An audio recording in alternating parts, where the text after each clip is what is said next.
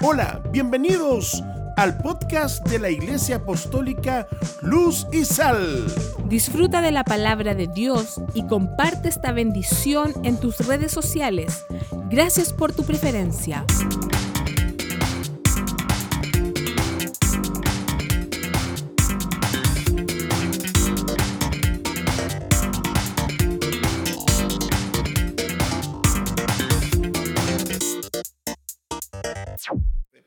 Semana pasada estuvimos hablando sobre la preservación del, Antiguo Testamento y aprendimos que eh, en el, los levitas, ¿cierto?, Lle- llevaban en el arca del pacto este libro especial, que eran los pergaminos, ¿cierto? Y lo ponían dentro del arca del pacto, ¿cierto? ¿Qué más había ahí? Estaba él, maná, y estaba también la vara, ¿cierto? Esta vara que reverdecía y que era símbolo de tanta, pero tanta victoria de parte del Señor Jesús.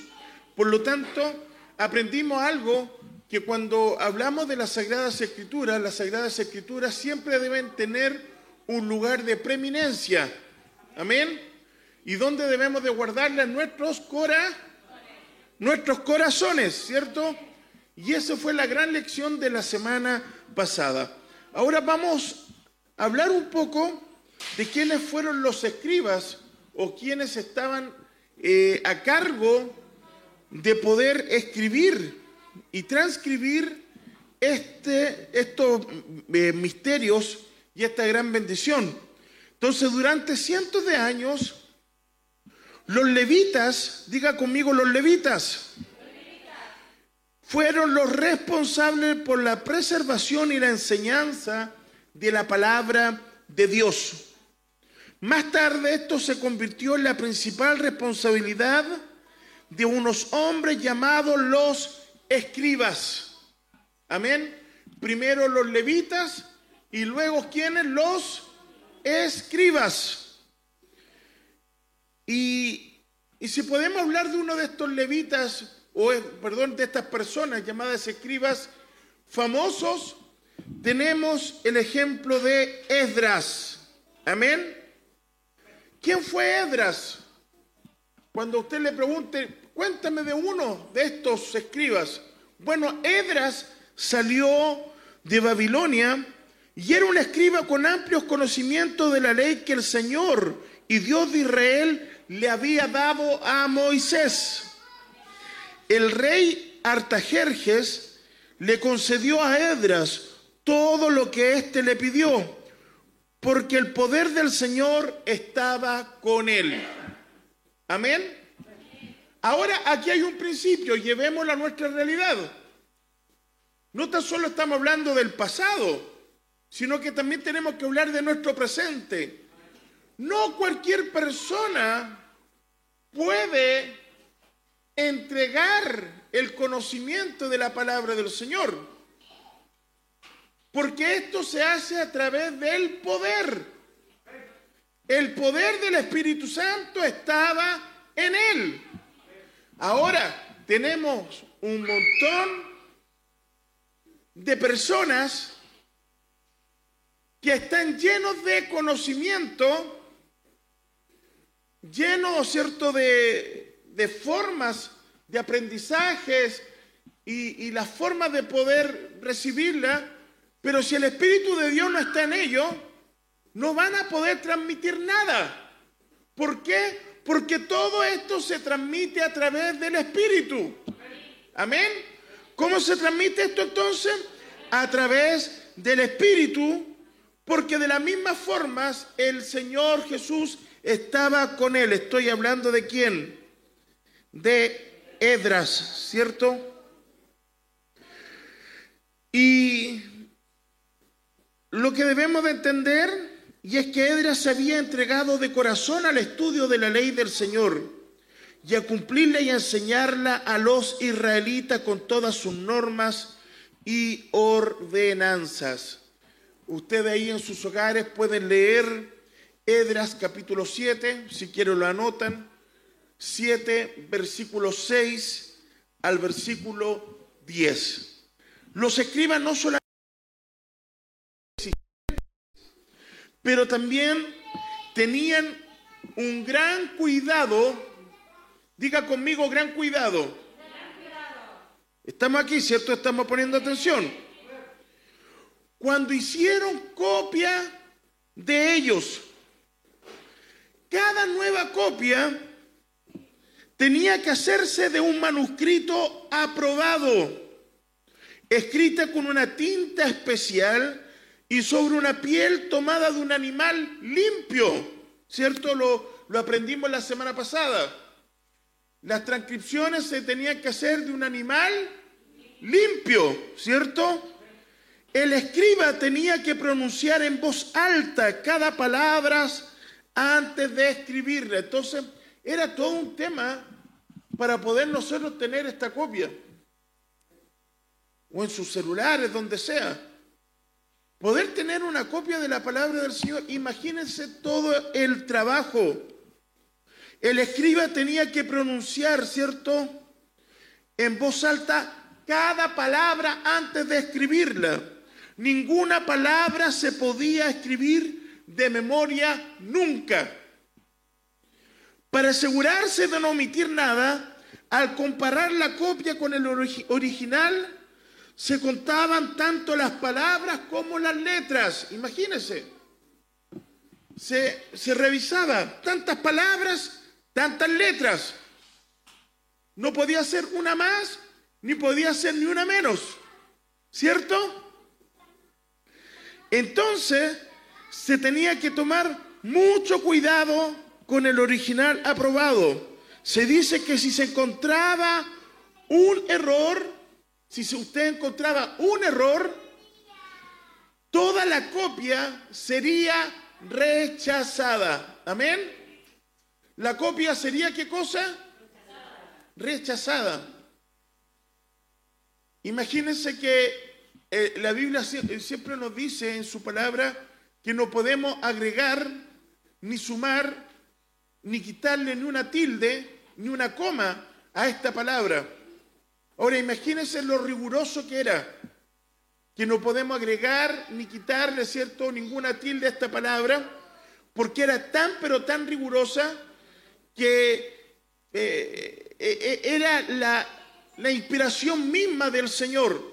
Ahora cualquiera omite lo que quiera, hoy en día cualquiera eh, aunque esté escrito en la palabra del Señor, muchos acomodan el mensaje a su propia conveniencia.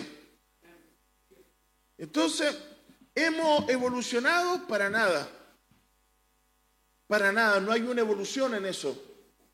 Creo que cada vez que nos acercamos y comenzamos a leer las Sagradas Escrituras y podemos entender el sentido verdadero de las Sagradas Escrituras, sin lugar a dudas vamos a avanzar, pero cuando comenzamos a acomodar las escrituras a nuestra regalada gana y a lo que nos conviene y lo que no conviene, simplemente debemos de dar cuenta al Señor por todo eso. ¿Están conmigo, amén?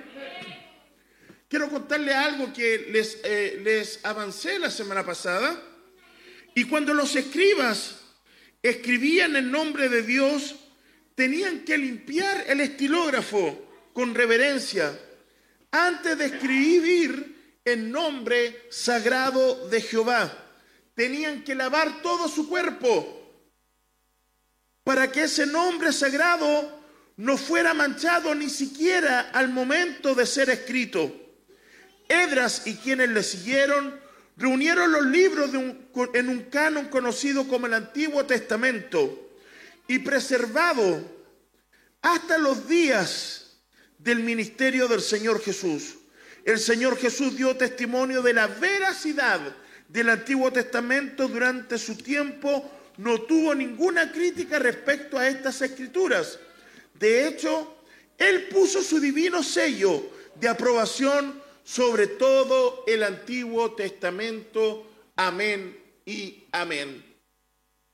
Muchos dicen eh, estamos viviendo en la época de la gracia, por lo tanto, quienes siguen enseñando conforme al Antiguo Testamento, eh, es una iglesia que no ha evolucionado.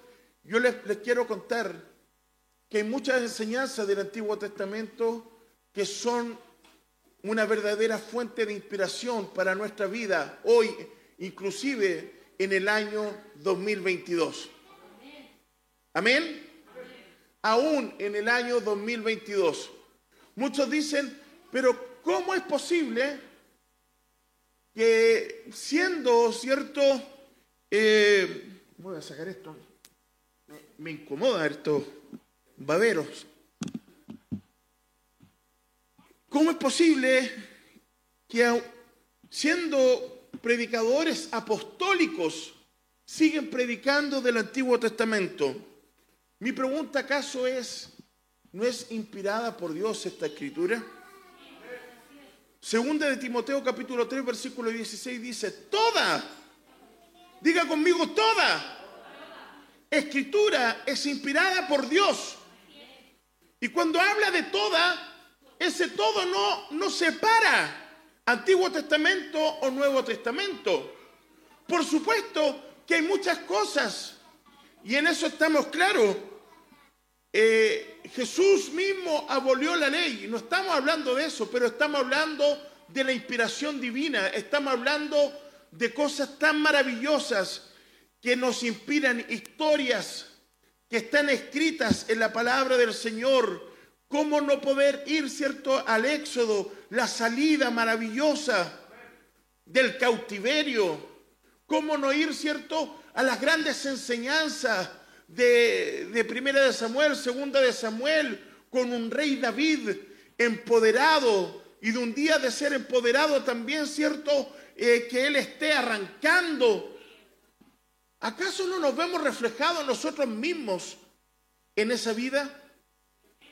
Por lo tanto, no podemos hacer esa distinción, porque Dios mismo confirmó el Antiguo Testamento. ¿Cómo lo vemos? ¿Qué dice Mateo capítulo 21, versículo 42.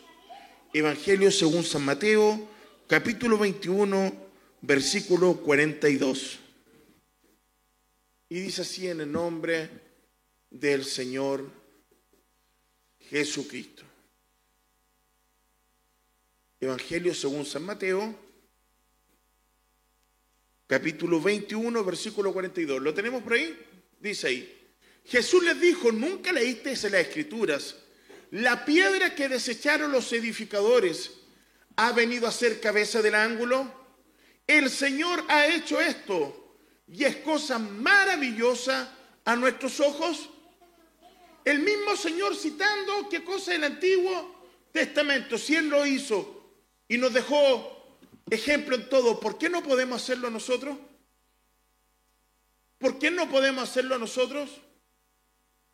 Debemos de entender que el Nuevo Testamento es la confirmación del Antiguo Testamento, de muchas profecías que fueron entregadas, preliminares, se vinieron a cumplir cuando en el Nuevo Testamento. Por lo tanto, aunque existe un montón de años de diferencia en lo que fue escrito y lo que es confirmado, debemos dar gracias al Señor por su confirmación, porque la inspiración es la misma. Amén. Él puso su sello divino. Nunca olvide eso. Él puso su sello divino. Los apóstoles también aceptaban el canon hebreo como la palabra de Dios. Vamos a dar un solo ejemplo. Hay un montón de ejemplos, si usted quiere me los pide después. Hechos capítulo 17, Hechos capítulo 17, versículo 2. Y Pablo, como acostumbraba, fue a ellos y por tres días de reposo discutió con ellos. Versículo 11, Gamaliel. Y estos eran más nobles que los que estaban en Tesalónica, pues recibieron la palabra con toda solicitud escudriñando cada día las escrituras para ver si estas cosas eran así. ¿Qué escrituras escudriñaron? ¿Cuáles eran las escrituras que ellos escudriñaron, que tenían los, los, los hebreos y hasta el día de hoy, que los rige ellos, el Pentateuco. Los cinco primeros libros de la Biblia. Amén. Así que el Señor nos ayude a tener respeto no por la mitad de esta obra, sino que por toda la palabra, porque toda esta escritura es inspirada por Dios. Y toda esta escritura nos va a mostrar grandes verdades y nos va a llevar a un mejor sentido de vida. Ahora le, tenemos una pregunta acá. ¿Cómo se escogieron los libros para formar el canon? ¿Cómo se escogieron los libros para formar el canon? Cuando hablamos de canon, no estamos hablando de una cámara fotográfica o una impresora, ni nada de eso. Les voy a explicar lo que significa canon. La palabra canon proviene de la raíz de la palabra caña. Y la caña se usó como una varilla, ¿cierto?, para tomar medidas. Y el término aplicado a las escrituras se refiere a la lista de libros aceptados oficialmente como la palabra de Dios. Para que un libro formara parte del canon, tenía que pasar por varias pruebas. Entonces, para decir, este libro pertenece al canon bíblico, tenía que pasar por varias pruebas. La primera prueba, ¿tiene el sello de autoridad de Dios que lo identifica como divino? ¿Dios lo aprueba como divino? Ese es el primer canon. La primera medida. Segundo, ¿es profético? ¿Fue escrito por un hombre de Dios? Esa es la segunda medida. Profético, escrito por un hombre de Dios. Número tres, ¿es auténtico? Mire qué maravilloso. ¿Es auténtico? Número cuatro, ¿es dinámico? Y cuando hablamos que es dinámico, significa que viene con el poder de Dios que transforma las vidas. Yo creo que ese punto a mí me, eriza los pocos pelos que me quedan. Pero más los de los brazos, yo creo. Cuando nosotros eh, leemos y escudriñamos la, la palabra del Señor, debemos de entender que este libro es dinámico es activo, es vivo, que tiene el poder para transformar vidas. Amén. Tiene el poder para transformar qué cosa? Vidas. Y número cinco, fue recibido, coleccionado, leído, usado y aceptado por el pueblo de Dios. Lo recibió, lo reconoció el pueblo de Dios como un libro apto para ellos? Cuando pasan por estos cinco cánones o reglas, nos damos cuenta que estamos frente a un verdadero libro inspirado por Dios. Todos los libros que componen el Antiguo Testamento tenían que pasar por esas cinco pruebas para calificar como parte de la palabra de Dios. Como había muchos escritos religiosos que no eran la palabra de Dios, fue necesario que se estableciese un canon oficial. También se escribía, ¿cierto? Se escribía de, de lo que se oía. Pero cuando comenzó a ser medido y evaluado, se dieron cuenta que no, no, no era oficial. Ahora, ¿cómo llevamos ese aprendizaje a nuestras vidas? ¿Qué significa esto? ¿Cómo lo llevo a, a nuestro diario vivir? Usted comience a evaluar si la palabra de Dios es una palabra viva o no es viva, si es dinámica o no es dinámica. Si lo que estamos escuchando aquí, si la palabra de Dios que se entrega desde este púlpito transforma vidas o no transforma vidas, o simplemente son cinco o cuatro pasos para el éxito. Créame que eso lo podemos leer en cualquier lado. Lea usted un buen libro de autoayuda y, le va a ayudar a eso. Pero si la palabra de Dios no transforma vidas, estamos simplemente eh, endulzando el oído. Muchas veces esta palabra nos confronta, muchas veces esta palabra también nos dice lo que tenemos que hacer. Muchas veces esta palabra eh, nos señala incluso lo que no queremos hacer. ¿Me entiende? Por eso vemos que esta palabra es viva. Muchas veces nos hemos parado y el Señor nos inspira a entregar un mensaje y hay hermanos, la mayoría de las veces, todas las veces, que dice, pastor, ¿quién le contó mi vida? ¿O quién le dijo lo que estaba pasando? Es que simplemente esto es inspiración de nuestro Señor Jesucristo. Útil para redarguir, útil para enseñar, útil para corregir, útil para levantar, útil para disipular, útil para disciplinar en el amor de Cristo y no en el amor del hombre. Ahí está la gran diferencia. De lo contrario, la persona común no podría saber lo que era verdadero, lo que era falso, cuál era la palabra de Dios y cuál era palabra de los hombres. Muchos pueden pararse aquí y hablar del perdón. Pero si no viven una vida de perdón, no les sirve de nada. Muchos se pueden parar aquí y pueden hablar del amor de Cristo. Y hasta le creemos cuando lo hablan. Pero si abajo no tienen amor por su hermano, no les sirve de nada. Muchos se pueden parar aquí y hablar, ¿cierto? de, lealtad, de misericordia. Pero si no tienen lealtad y misericordia, simplemente fueron gratas palabras. ¿Cuándo y cómo nosotros en el siglo XXI podemos medir el canon bíblico? ¿Cuál va a ser nuestro canon bíblico? Por su fruto los conoceréis. Amén.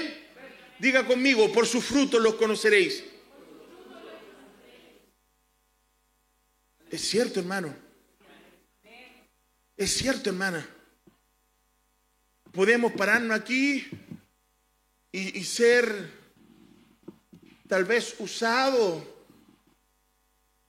por un, espíritu de, de confrontación, pero si en ese espíritu de confrontación no está el Señor, créame que lo único que vamos a tener es miembros decapitados. Pero cuando nosotros aprendemos a utilizar bien la palabra del Señor, la palabra del Señor tiene una habilidad. Dice que tiene dos filos. Con un filo te hiere, pero con el otro filo te cura. Un verdadero ministro del Señor en su palabra no va a producir jamás confusión. Un profeta de Dios jamás va a traer confusión al pueblo. Su profecía siempre va a ser una profecía plena, amplia, donde todos podemos entenderla. Pero debemos de comprender que hoy en día nuestro canon bíblico es por sus frutos seréis conocidos. Esto no es cualquier cosa, hermano. Pararnos enfrente de un púlpito, entregar una palabra de fe, un consejo, eh, dejarnos ser guiados por el Espíritu del Señor eh, es algo tan maravilloso, pero también es algo que nosotros debemos de tomar un cuidado único. Porque quienes están aquí enfrente no son cualquier cabrito o cualquier cabrita, son las ovejas del Señor Jesucristo. Por lo tanto, debemos de dar cuenta nosotros también a quienes, cierto, estamos hablándole, a quienes estamos dirigiéndoles. Por lo tanto, tengamos ese cuidado. Tengamos ese cuidado. Amén, iglesia. Tengamos ese cuidado. Cuando usted, mi hermana, esté eh, eh, en la clase de hermanos o cuando esté en su grupo de, hermanas, sus amigas, ¿qué hay, cierto ahí? ¿Qué palabras se están usando? ¿Estamos edificando? ¿Estamos edificando o estamos al cuerpo de Cristo mutilando. Por eso debemos de entender estas escrituras. Debemos amarnos los unos con los otros, con el respeto y el amor que el Señor Jesucristo nos enseñó a amarnos. A no tener por menos aquel hermano humilde, pero con su humildad nos enseña lealtad, fidelidad al Señor. Ni tampoco tener en menos, por supuesto, aquel que con su sabiduría pueda bendecirnos, pero ninguno es mayor que otro. Ante el Señor todos somos iguales. El canon hebreo tiene los mismos libros aceptados hoy por los cristianos protestantes, excepto por algunas pequeñas diferencias. Número uno, Samuel, Reyes y Crónicas no estaban divididos en, en dos libros, los profetas menores, los últimos doce de libros del Antiguo Testamento, estaban incluidos en un solo libro llamado los doce. Pero el canon los, los divide. Edras y Nehemías eran un solo libro, pero el canon los dividió. Los judíos también clasificaron estos libros de otra manera, ¿cierto? Tenemos la ley, la Torá, los cinco primeros libros, luego los profetas, Mevinim, ¿cierto? Luego tenemos los escritos, el Ketubim, eh, y así, hasta que podemos entender todo esto que es maravilloso. Que el Señor Jesús nos bendiga, amén. ¿Qué dice el libro de el Evangelio según San Lucas, capítulo 24, versículo 44.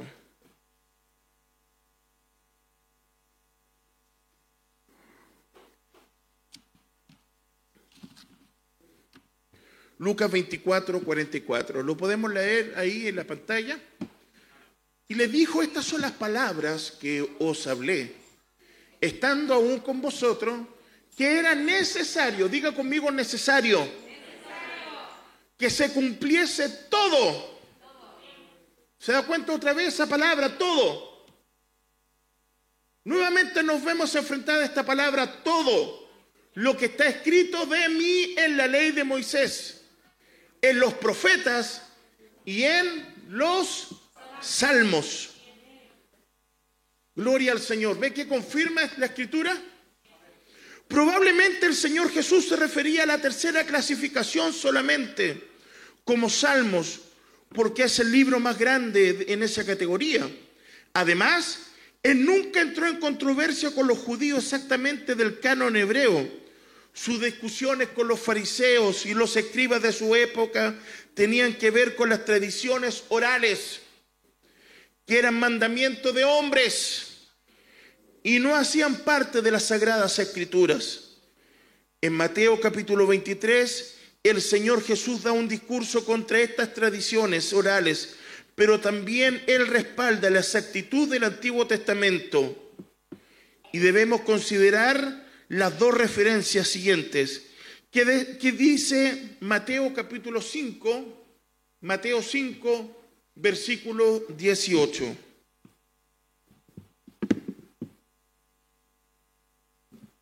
¿La podemos leer?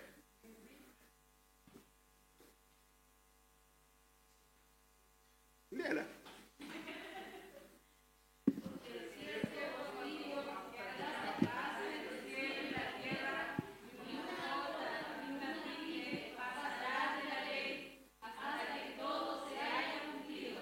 Amén. Ahora vamos a Lucas, capítulo 16, versículo 17. Lucas 16, 17. Leamos todos. Pero más fácil es que pasen en el cielo y la tierra. ¿Qué versión tenemos ahí, Gamaliel?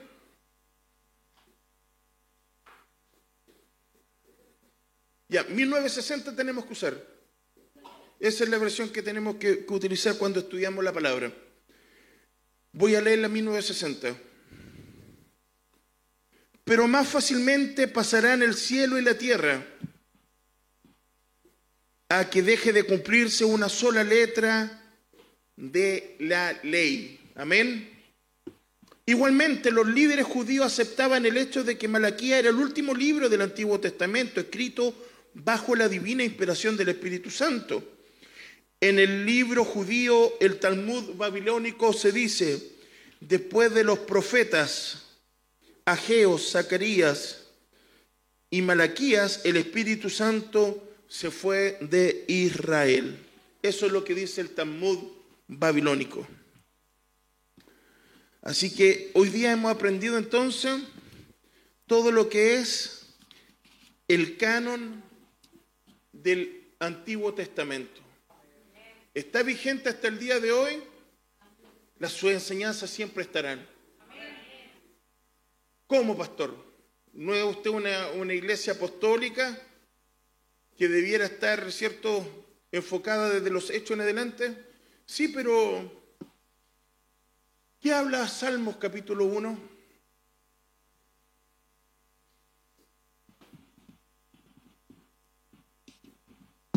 ¿Qué dice el Señor en Salmos capítulo 1? ¿Acaso bienaventurado el varón quien anduvo en consejo de malos, ni estuvo en camino de pecadores, ni en silla de escarnecedores se ha sentado? ¿Estará vigente eso hoy en día o no? ¿O no? ¿O, o, o saquemos la hoja? Versículo 2, ¿qué dice? Sino que en la ley de Jehová está su delicia, y en su ley medita de día y de noche. Seguimos sacando el verso. ¿Nos sirve eso, no? ¿O está pasado de moda? Versículo 3, ¿qué dice? Será como árbol plantado junto a corrientes de agua, que da su fruto en su, en su, y su hoja no, y todo lo que hace todo lo que hace. Tenemos un montón de personas prósperas, pero en lo terrenal, porque espiritualmente son pobres.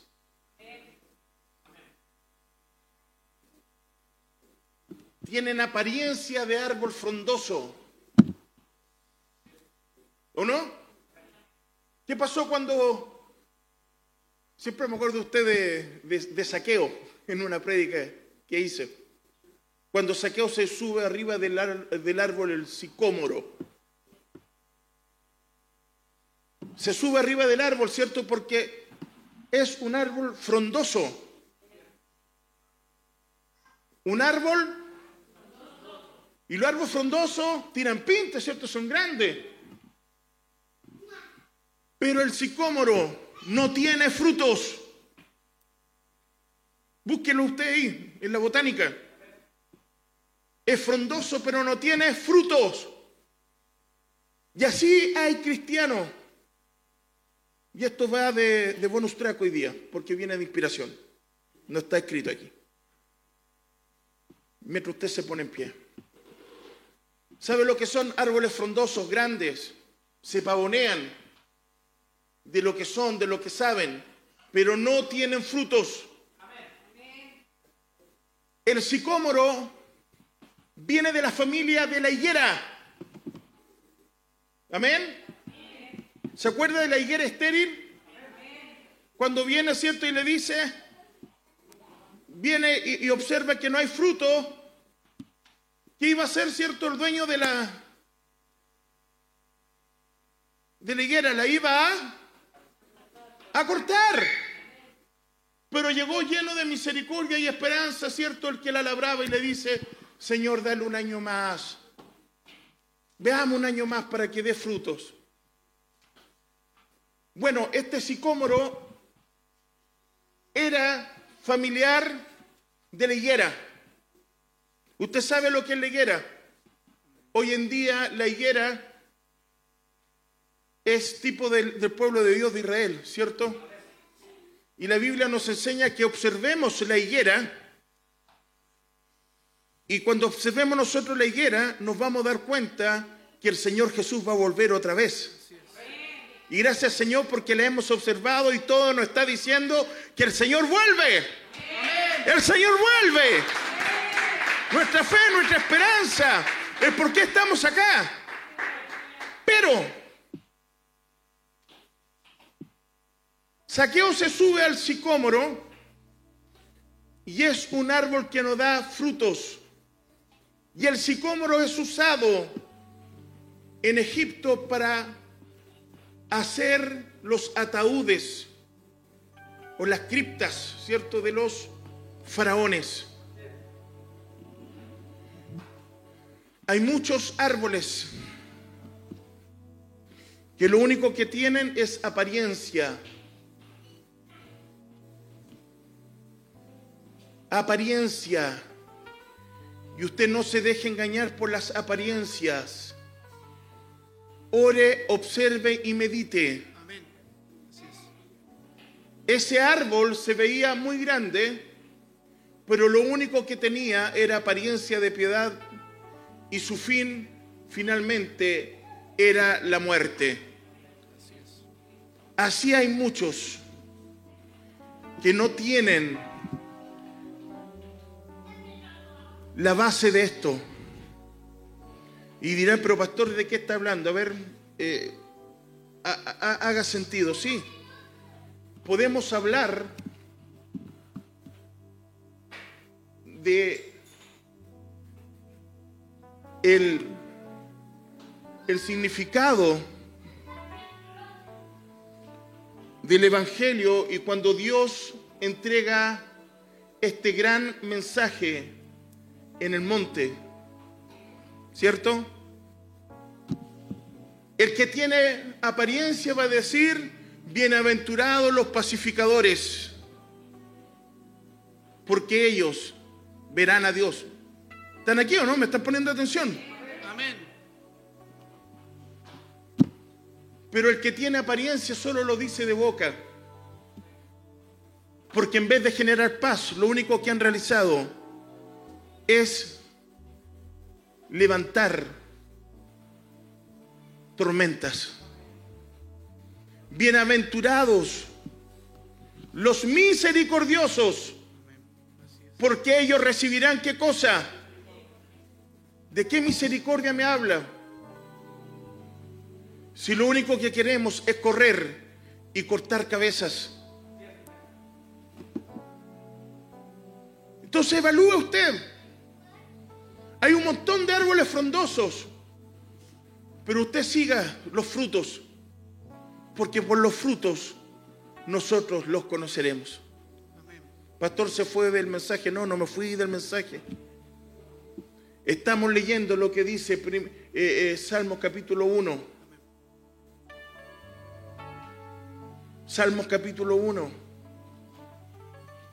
Su hoja jamás caerá. Su hoja jamás caerá. ¿Qué dice el otro versículo, Fabián? ¿Lo podemos poner ahí?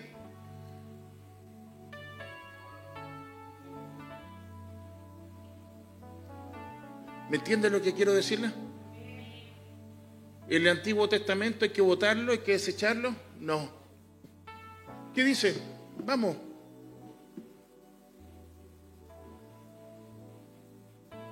Eh, eh, estamos en Salmos capítulo 1.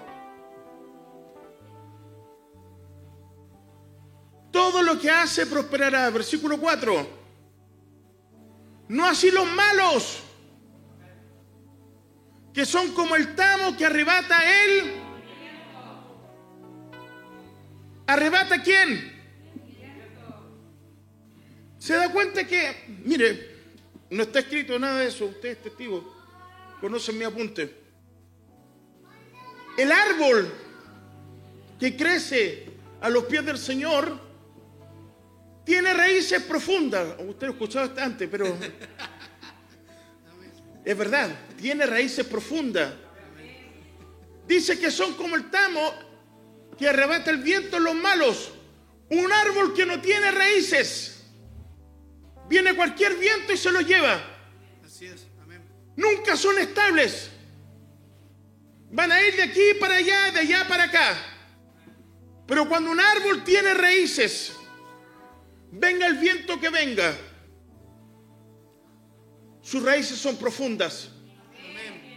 Y no son movidos por cualquier corazonada, porque me dijeron, o porque sentí, o porque eh, son sentimientos. No. No son movidos jamás. Versículo 5. Por tanto, no se levantarán los malos en el juicio, ni los pecadores en la congregación de los justos. Versículo 6. Porque Jehová conoce el camino de los justos, mas la senda de los malos perecerá. El otro versículo. Más la senda de los malos, ¿qué cosa? Más la senda de los malos perecerá. Y ahí saltamos al capítulo 2.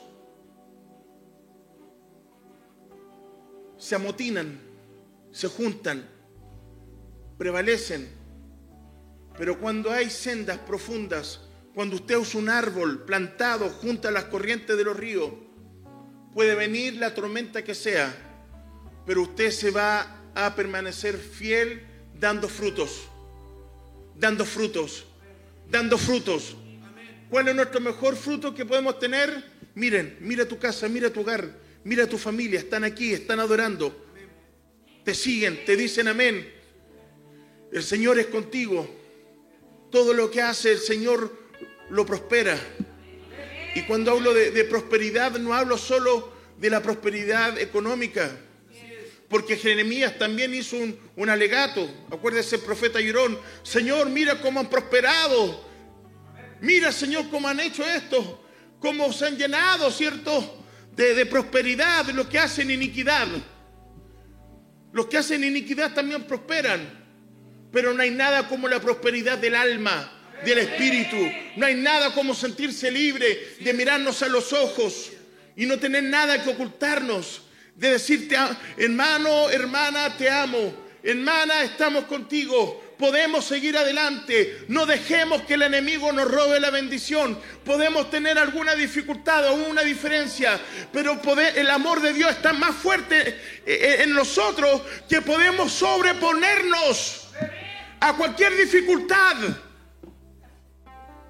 Que el Señor Jesús nos bendiga. Venga aquí al altar y venga a decirle al Señor, cuánto necesitamos de Él.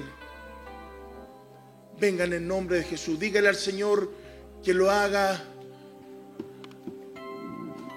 un árbol firme mientras alabamos al Señor con todo nuestro corazón. Te alabamos, Señor. Gracias por acompañarnos en este podcast. Ha sido un honor poder compartir este tiempo juntos. Te invitamos a que siga nuestras redes sociales de la Iglesia Apostólica Luz y Sal, donde constantemente estaremos subiendo nuevos contenidos. Que Jesús bendiga tu vida y también a los tuyos. Un abrazo cordial de tu servidor, el pastor Felipe Mella.